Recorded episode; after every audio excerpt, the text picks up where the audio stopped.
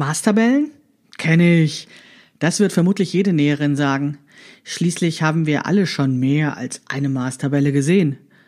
Und obwohl Maßtabellen auf den ersten Blick so simpel, so klar, so eindeutig, so handhabbar erscheinen, habe ich eine Menge dazu zu sagen.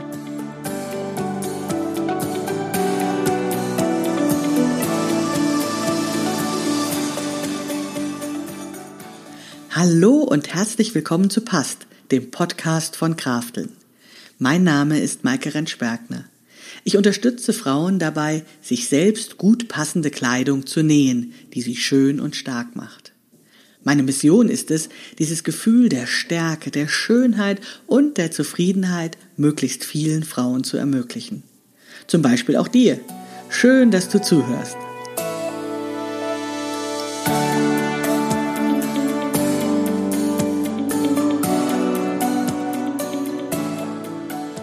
Bevor ich mit dieser Podcast-Episode beginne, möchte ich mich erst nochmal bedanken, denn ich habe ganz wundervolle Kundenrezensionen auf iTunes bekommen, auf Apple Podcasts.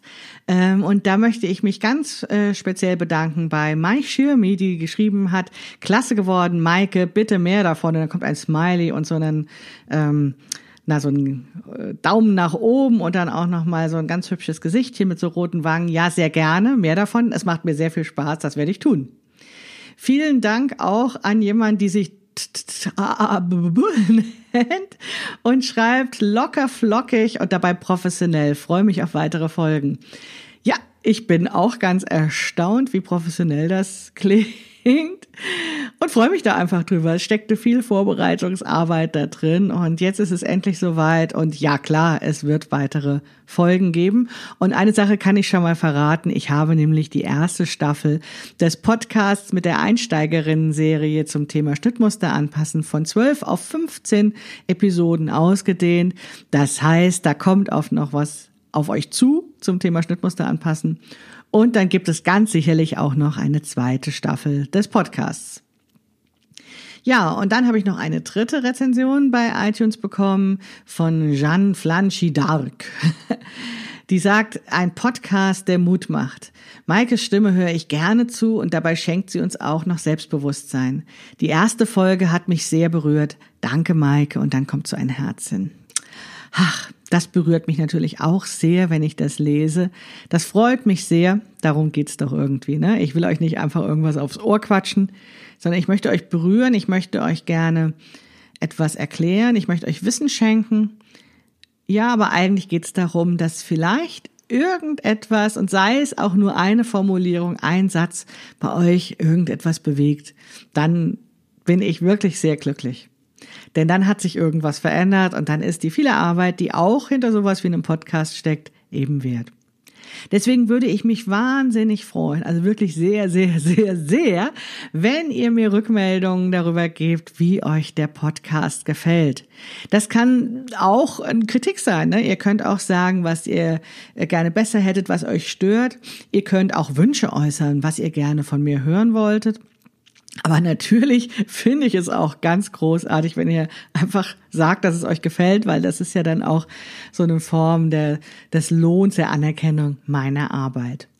Und noch großartiger ist es natürlich, wenn ihr ähm, diese sehr schönen Sachen bei Apple Podcasts, bei iTunes auch als Kundenrezension schreibt, weil das hat zur Folge, dass vielleicht noch mehr Frauen auf den Podcast aufmerksam werden und ich damit noch mehr Frauen ähm, eben ja zeigen kann, erzählen kann, erklären kann, wie sie Kleidung nähen, die sie selbst, ja, die sie schön und stark macht, die sie eben selbst gemacht haben und auf die sie zu Recht stolz sein können. Ich habe auch noch 18 Bewertungen, also in Form von Sternchen bekommen bei iTunes. Auch darüber bin ich sehr dankbar. Vielen, vielen lieben Dank dafür. Wenn du dich ähm, bemüßigt jetzt fühlst, mir etwas zurückzugeben, wie gesagt, würde ich mich sehr über ein paar Sternchen oder eben sogar noch äh, eine beschriebene Kundenrezension freuen. Das müssen nicht ganze Romane sein. Es reicht da ein Sätzchen. Und ähm, ja, es würde mich einfach sehr freuen und ich bedanke mich da im Vorfeld schon ganz herzlich dafür. Und jetzt geht's gleich los.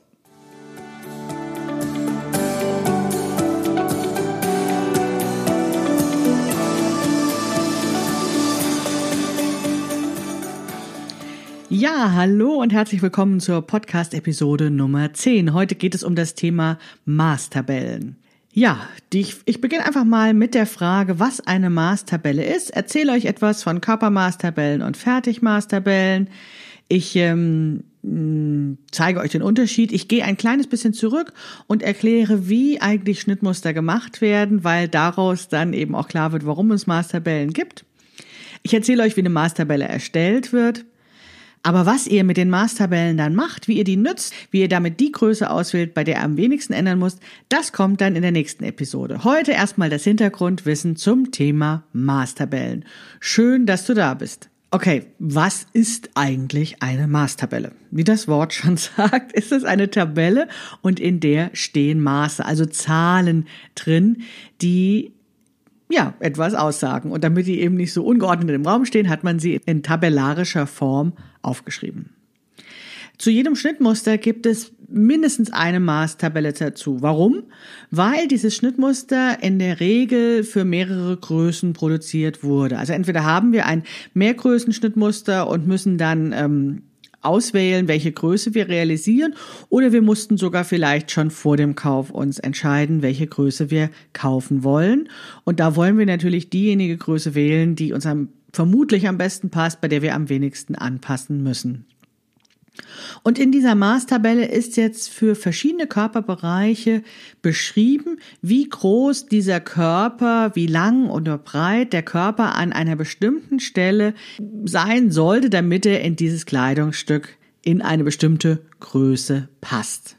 Ne? Also die Maßtabelle unterscheidet einmal in der Spalte, sind die verschiedenen Größen aufgelistet in der Regel und in den waagrechten Zeilen eben die verschiedenen Körperbereiche, klassischerweise sowas wie Brustumfang, Taillenumfang, Hüftumfang. Aber natürlich kann eine Maßtabelle noch sehr viel mehr Maße, noch mehr, sehr viel mehr Körperbereiche enthalten. Das sind jetzt erstmal nur die klassischen Maße, die wir oft im Bekleidungsbereich finden. Es gibt zwei Arten von Maßtabellen und als ich angefangen habe zu nähen, war mir das gar nicht bewusst. Also Maßtabelle war für mich Maßtabelle und ich habe gar nicht gewusst, dass es sowohl Körpermaßtabellen als auch Fertigmaßtabellen gibt.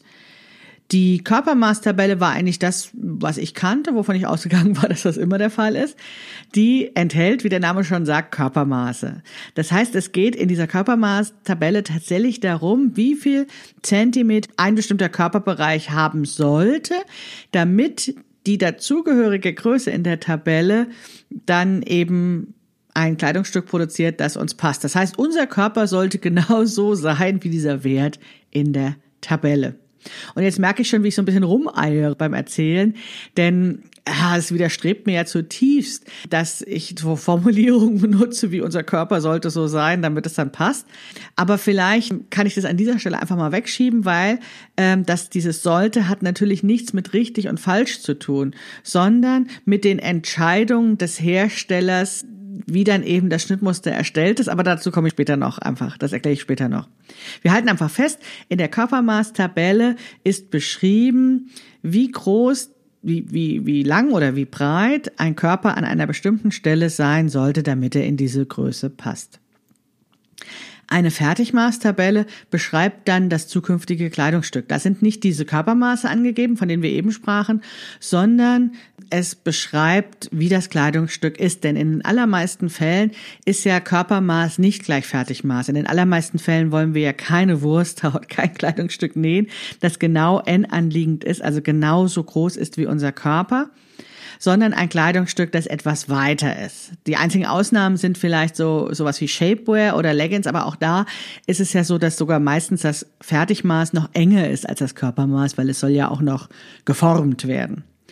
Also Fertigmaßtabelle beschreibt das Kleidungsstück und Körpermaß beschreibt den Körper. Eigentlich ganz einfach zu merken. Trotzdem ist es so, dass es nicht immer ganz leicht rauszufinden ist, um welche Art von Tabelle es sich handelt. Insbesondere dann, wenn die Näherin gar nicht weiß, dass es zwei verschiedene Arten von Tabellen gibt. Also so ging es mir zumindest am Anfang. Da habe ich eben in diese Tabelle geschaut und habe das immer automatisch mit meinen Körpermaßen verglichen. Ist doch irgendwie logisch, weil ich habe ja meinen Körper vermessen, also habe ich auch in der Tabelle geguckt, ob das hinhaute. Und äh, da gab ich tatsächlich einigen Unsinn produziert, weil ich nicht wusste, dass es auch andere Arten von Tabellen gibt, die sogenannten Fertigmaßtabellen. Und da steht auch meistens nicht dran, also da steht jetzt nicht drüber, dies ist eine Körpermaßtabelle oder dies ist eine Fertigmaßtabelle, sondern es ist so, dass du da ein bisschen detektivisch äh, vorgehen musst, um rauszufinden, um welche Art von Tabelle es sich handelt. Es gibt da immer Hinweise in dem Text rund um die Tabelle, um welche Art von Tabelle es sich handelt und die muss Frau eben finden. Eine Weile dachte ich, dass wenn dort das Wort Umfang steht, das unbedingt eine Körpermaßtabelle sein muss und wenn der Begriff Weite dort steht, eine, es sich um eine Fertigmaßtabelle handelt.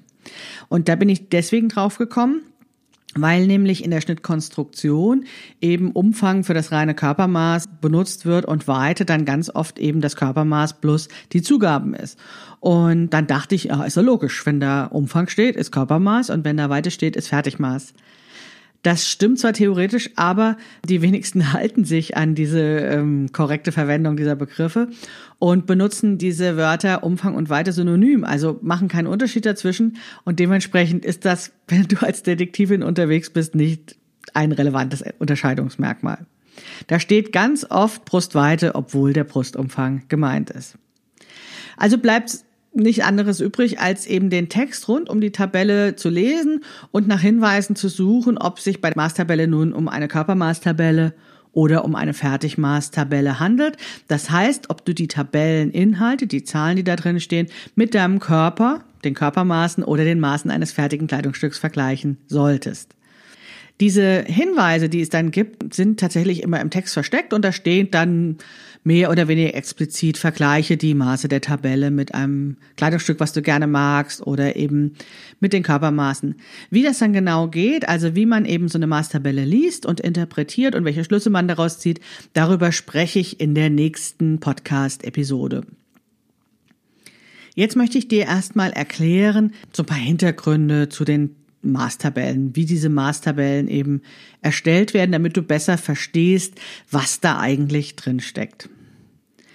Es gibt nämlich eigentlich noch mehr als zwei Sorten von Maßtabellen. Auch das ist dir sicherlich schon mal aufgefallen, weil ähm, eben nicht jede Maßtabelle gleich ist. Also selbst wenn wir von Körpermaßtabellen sprechen und alle Körpermaßtabellen von Damenbekleidung nebeneinander legt, sehen die eben unterschiedlich aus. Und das Gleiche gilt natürlich auch für die Fertigmaß Tabellen.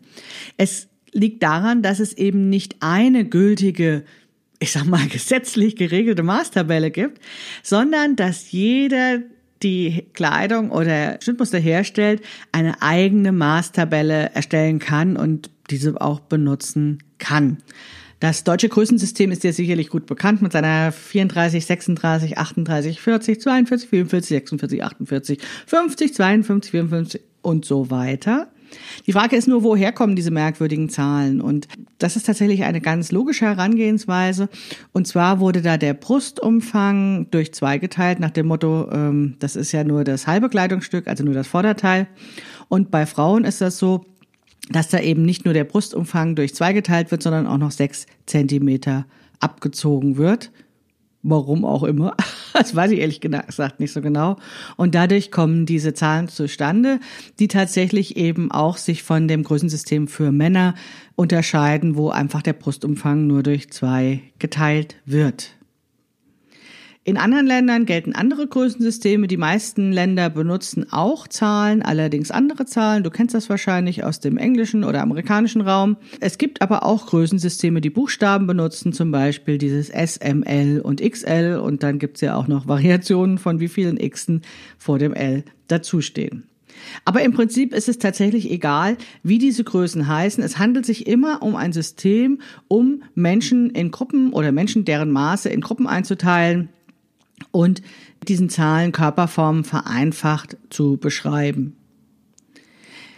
Ja, und jedes Unternehmen kann diese Maßtabelle selbst erstellen. Also sie brauchen alle zur Produktion von Kleidung oder Schnittmustern eine Maßtabelle, damit sie eben in mehreren Größen produzieren können.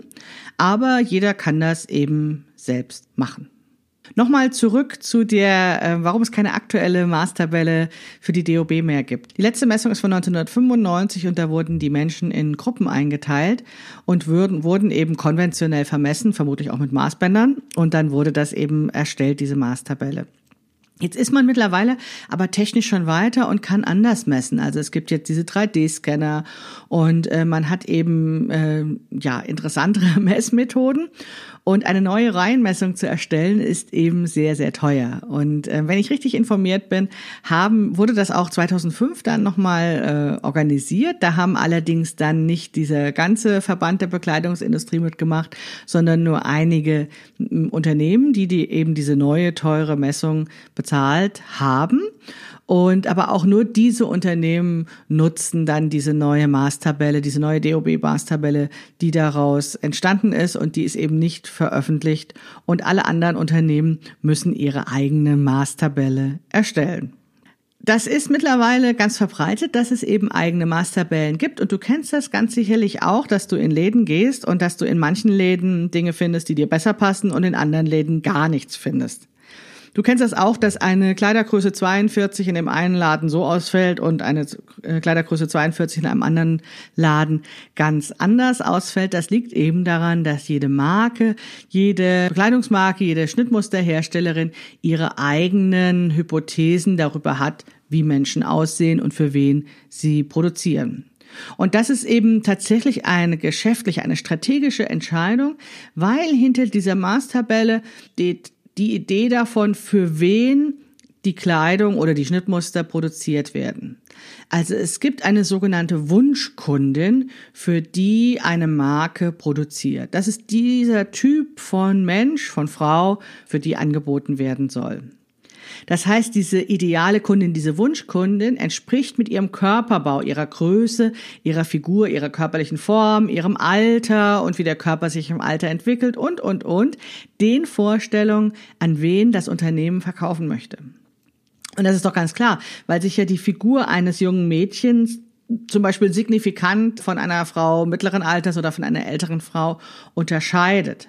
Das ist schon ganz klar, für wen bestimmte Artikel eben produziert werden. Und die Art des Körperbaus, die Wunschfigur, das Alter, das alles spielt eine Rolle. Das wird definiert als so eine ideale Kundin. Und dementsprechend wird genau überlegt, wer ist sozusagen unsere, unser Ideal, also wer verkörpert dieses dieses Ideal, dieses, ähm, dieses Wunschkundenmodell. Früher nannte man das wahrscheinlich Muse, ne? also der Modeschöpfer hatten eine Muse und für die haben sie dann, ähm, für diese Frau haben sie dann die Sachen entworfen und die hat sie dann auch erst anprobiert. Das ist heute wahrscheinlich etwas profaner und heißt deswegen eben Wunschkundin. Da wird dann eben ein bestimmter Maße definiert und die beschreiben den Frauentyp und die Models müssen dann da schon reinpassen, damit sie eben für diesen Bekleidungshersteller oder Schnittmusterhersteller sozusagen als Modell in Frage kommen. Und da ja eben in mehreren Größen produziert wird, weil es sich ja gar nicht lohnt, Bekleidung nur in einer Größe herzustellen, wird dann dieser Körper dieser Wunschkundin, den wir hier als ein Modell haben, extrapoliert. Also man überlegt, wie dieser Körper an Frauen aussehen, die insgesamt etwas größer, breiter oder eben kleiner und schmaler werden. Also es wird dann eben sozusagen ins kleinere äh, Größenspektrum oder vor allen Dingen auch ins größere Spektrum ausgeweitet. Es soll aber dieser gleiche Typ Frau sein, nur eben in ein bisschen mehr. Und damit eben aus diesen Überlegungen dann auch wieder Gruppen entstehen können, werden sogenannte Sprungwerte bestimmt. Also man orientiert sich da im Prinzip an dem, was die anderen auch gemacht haben mit dieser DOB-Maßtabelle. Es wird eben geguckt, wie ist dieses, wie ist es sinnvoll, diese Gruppen zu bestimmen? Also wie viel Abstand von bestimmten Maßen bestehen zwischen den verschiedenen Gruppen? Und das ist zum Beispiel im äh, Damenbereich ist ganz oft, dass sowas wie fünf Zentimeter mehr Brustumfang dann die nächste Größengruppe definieren. Und äh, die äh, Maße der Wunschkundin werden dann von Größe zu Größe in diesem gleichen Abstand größer, damit diese Gruppeneinteilung entsteht. Es ist allerdings so, dass diese Sprungwerte nicht in allen Körperbereichen gleich springen, denn es wäre ja zum Beispiel unsinnig, wenn auch die Schulterbreite von Größe zu Größe um fünf Zentimeter mehr werden würde, dann würde das ja gar nicht passen. Das ist dann also wieder so eine ähm, Schnittkonstruktionserfahrung, dass man weiß, wie diese Sprungwerte wachsen. Und aus, mit diesem Know-how wird dann eben mit Hilfe diesem Bild der Wunschkundin und dem Know-how, wie eben diese Sprungwerte sinnvoll sind, eine Maßtabelle ähm, erstellt, die dann von einem bestimmten Hersteller genutzt wird. Ja, eigentlich ist das ganz logisch. Ne? Es werden ganz viele vermessen, es wird in, äh, in Gruppen eingeteilt, dann entstehen daraus die Größen und die werden weiterhin benutzt. Aber was jetzt vielleicht dir noch nicht klar ist, warum gibt es denn jetzt diese Körpermaß und diese Fertigmaßtabellen? Ich vermute, dass die Art und Weise, wie Schnittmuster entwickelt werden, egal ob ich jetzt für die Bekleidungsproduktion spreche oder für Hobbyschneiderinnen spreche, die Art und Weise, wie so Schnittmuster entwickelt werden, sind die Gründe dafür, warum mehr die eine oder andere Tabelle genutzt wird. Ich glaube, ganz klassisch ist es eben, eine Körpermaßtabelle zu nutzen. Also wenn ein großes Unternehmen ein Schnittmuster erstellt, dann werden da vermutlich verschiedene Designerinnen am Werk sind und es wird mit eben dieser irgendwann festgelegten Körpermaßtabelle gearbeitet. Und das ist dann auch egal, wer das macht. Also es gibt da eben dann bestimmte Vorgaben und die werden genutzt, um die Schnittmuster zu erstellen. Ich vermute auch mal, dass die großen Schnittmusterlabels ganz genauso arbeiten mit solchen Körpermaßtabellen. Meine Beobachtung ist jedenfalls so, dass bei Zeitschriften für Schnittmuster oder eben bei großen Herstellerinnen, großen Anbieterinnen von Schnittmustern eben in der Regel eine Körpermaßtabelle beiliegt. Jetzt ist es aber auch heutzutage so, dass viele Schnittmuster für Hobbynäherinnen auch von kleineren Labels angeboten wird. Und da ist es tatsächlich so, dass meine Beobachtung die ist, dass dann häufiger eine Fertigmaßtabelle genutzt wird. Und zwar ist meine Hypothese dahinter, also ich kann das jetzt natürlich nicht belegen für alle Schnittmusterlabels, aber ich habe mit ziemlich vielen Designerinnen oder Schnittmusterlabels auch gesprochen. Und da ist es so, dass diese Muse, diese Wunschkundin sozusagen die Schnittmusterverlegerin selbst ist. Also es wird dann ein Schnittmuster für sich selbst entwickelt und so lange optimiert, bis die Schnittmusterverlegerin zufrieden ist. Ne? Jetzt passt das bei mir gut. Also aufgrund dieses fertigen Kleidungsstücks wird dann dieses Kleidungsstück vergrößert, sprich gradiert, damit es eben auch anderen Frauen passt, an denen mehr oder weniger dran ist, damit es eben dieses Kleidungsstück in verschiedenen Größen gibt. Es ist also gar nicht nötig, mit einer Körpermaßtabelle zu arbeiten, wenn dieses fertige Kleidungsstück, ne, also das, was in dieser einen Größe, so ist es super vorliegt, der Ausgangspunkt für die Gradierung ist. Und deswegen gibt es dann eben eine Fertigmaßtabelle, weil eben nur dieses fertige Kleidungsstück mit den Sprungwerten immer größer gemacht wird und dann eben entsprechend diese Fertigmaße angegeben werden. Und ob es jetzt eine oder zwei Maßtabellen bei einem Schnittmuster gibt, das ist ja auch ein Kostenfaktor. Weil im Prinzip brauchst du zur Herstellung dieser Schnittmuster ja nur die eine Maßtabelle, je nachdem, wie du vorgehst. Ob du eben zur Erstellung dieser mehreren Größen die Körpermaße nimmst oder die Fertigmaße nimmst, ist eigentlich piep egal. Es muss nur sozusagen ein konsistentes System geben. Wenn jetzt also einem Schnittmuster zwei Tabellen beiliegen, dann kostet das einfach mehr. Dann muss diese zweite Tabelle noch zusätzlich erstellt werden. Das ist dann ein Service der Schnittmuster-Labels für die Hobbyschneiderin, denn dieses, dieser Service ähm, bringt natürlich einen Nutzen und dann werde ich dir auch noch genauer erzählen, wenn wir uns in der nächsten Episode um die Interpretation von Maßtabellen kümmern. Aber dieser Service kostet eben extra Geld und es ist eine betriebswirtschaftliche Entscheidung, ob das eben angeboten wird. Also ob die Hypothese besteht, dass dieser zusätzliche Service, diese zusätzliche Maßtabelle das Schnittmuster besser macht oder eben die Ausgabe wert ist. Warum ich persönlich zwei Maßtabellen bei Schnittmustern gut finde, äh, wie ich das dann interpretiere und wie ich auch genau diese zwei Maßtabellen für die Größenwahl nutze, das erzähle ich dir dann aber in der nächsten Episode des Past-Podcasts von Krafteln. Ich freue mich schon auf dich. Vielen Dank, dass du zugehört warst. Was ich dir noch sagen wollte, du bist genau richtig, so wie du bist. Und es ist egal, in welcher Spalte der Mars-Tabelle du bist.